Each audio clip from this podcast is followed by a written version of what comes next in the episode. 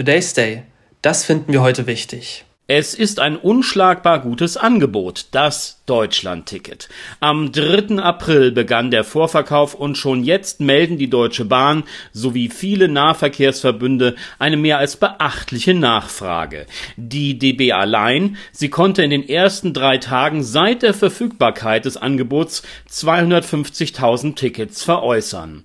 Der Blick in die Regionen bestätigt diesen Trend. Die Münchner Verkehrsgesellschaft meldete allein bis zum Mittag des des 3. April 15.000 verkaufte Monatsfahrscheine, die Rheinbahn Düsseldorf bis zum Gründonnerstag 11.000. Evelyn Paller ist DB Regionalverkehrschefin.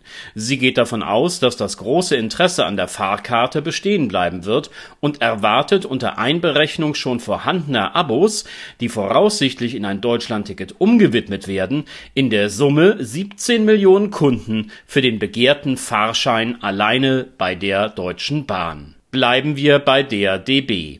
In die Gesamtkalkulation hat Palla etwa 6 Millionen neue Abokunden eingerechnet.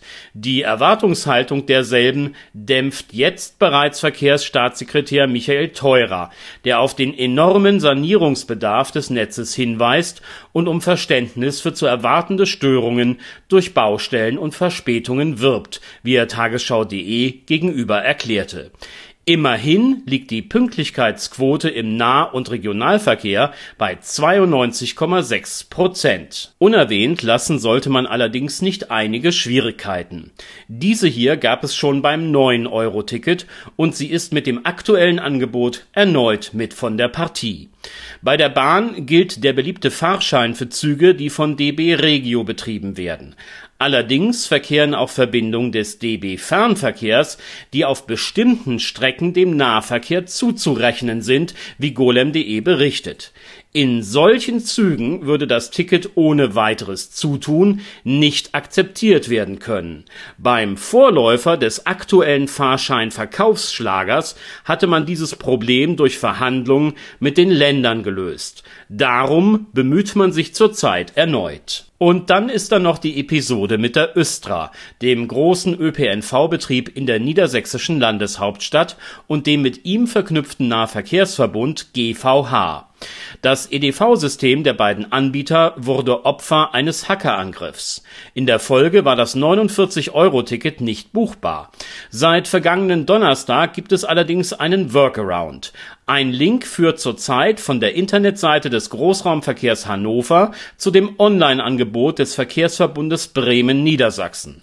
Dort kann der Fahrschein dann geordert werden. Zusammengefasst, das Deutschland-Ticket es startet durch und scheint bereits im Vorverkauf ein voller Erfolg zu sein.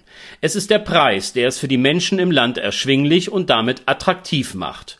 Wo immer eine Nahverkehrs- oder Regionalverbindung verfügbar ist und eine Alternative zum Individualverkehr darstellt, wird sie jetzt stärker nachgefragt werden. Es ist nun am Bund, das Netz zu sanieren und an der Bahn ein zuverlässiges und gutes Angebot zu unterhalten. Nur dann besteht eine Chance, dass aus der zweifellos guten Offerte ein langfristiger Erfolg wird. Today's Day, ein Projekt von netkiosk.digital.